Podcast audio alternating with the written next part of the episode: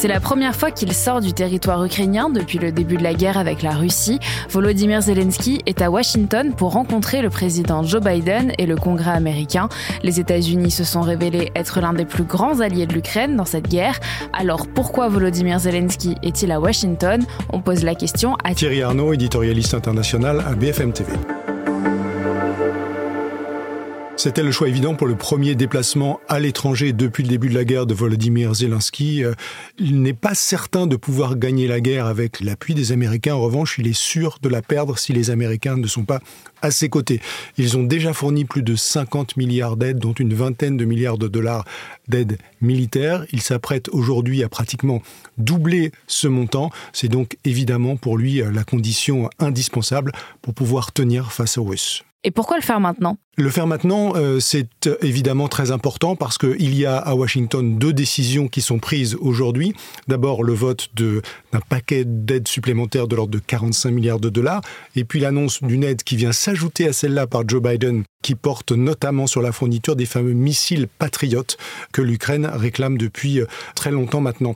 Il sait aussi, Volodymyr Zelensky, que c'est la dernière journée où siège ce congrès qui sera remplacé en janvier avec l'arrivée d'une nouvelle majorité à la Chambre des représentants qui sera républicaine et dont un des responsables, Kevin McCarthy, a d'ores et déjà prévenu qu'il n'y aurait pas nécessairement de chèque en blanc pour l'Ukraine. Et donc il vient aussi plaider sa cause pour l'avenir. Oui, et il y a aussi un sommet militaire euh, russe pour la guerre en ce moment. Oui, alors on, finalement, on a euh, finalement deux événements qui se répondent avec une sorte d'effet euh, miroir, puisque ce que vont dire l'un et l'autre, Joe Biden et Volodymyr Zelensky, c'est qu'ils ne lâcheront jamais. Ce que dit Joe Biden en annonçant cette aide massive supplémentaire, c'est qu'il n'accepterait pas que l'Ukraine perde la guerre. Ce que nous annonce aujourd'hui à Moscou, avec euh, un budget de la défense en forte hausse, un président russe qui dit que les moyens donnés à l'armée seront illimités, un ministre de la Défense qui nous explique qu'on va passer euh, à un million et demi d'effectifs dans l'armée, etc., etc.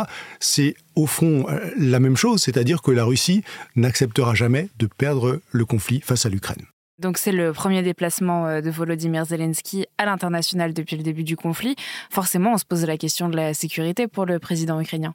Alors elle est évidemment à la fois secrète et considérable, bien sûr, surtout pour la partie du trajet qui consiste à exfiltrer, si je puis dire, le président ukrainien euh, de l'Ukraine à partir du moment où il est euh, confortablement installé dans un avion vraisemblablement américain, il n'y aura plus trop de problèmes.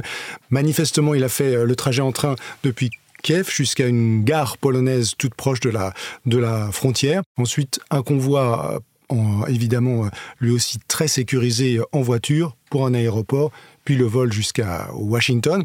C'est un évidemment dispositif qui a été calé par les services ukrainiens, américains, polonais pour cette partie euh, polonaise du trajet, euh, bien sûr.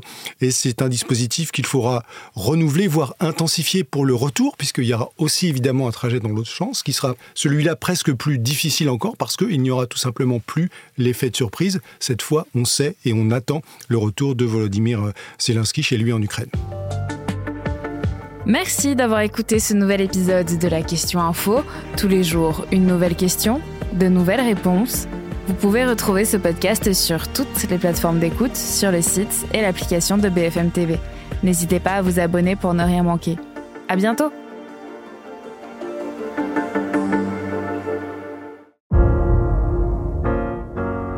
Vous avez aimé écouter la Question Info? Alors découvrez le titre à la une, le nouveau podcast quotidien de BFM TV. Les grands récits de l'actualité, des témoignages intimes, c'est tous les soirs sur vos plateformes préférées. À bientôt!